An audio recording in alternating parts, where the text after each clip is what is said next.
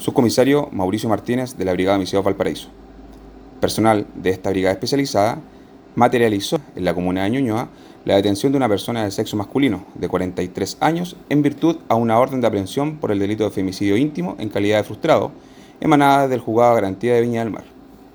Lo anterior se encuentra directamente relacionado con una investigación llevada a cabo por detectives de esta brigada especializada que dan cuenta respecto de los hechos acontecidos el día 14 de noviembre del 2021 en la comuna de Concón.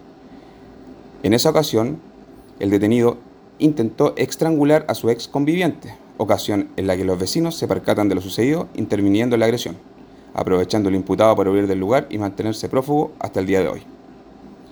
El imputado fue puesto a disposición del octavo juzgado de garantía de Santiago para su respectivo control de detención y formalización por parte del Ministerio Público.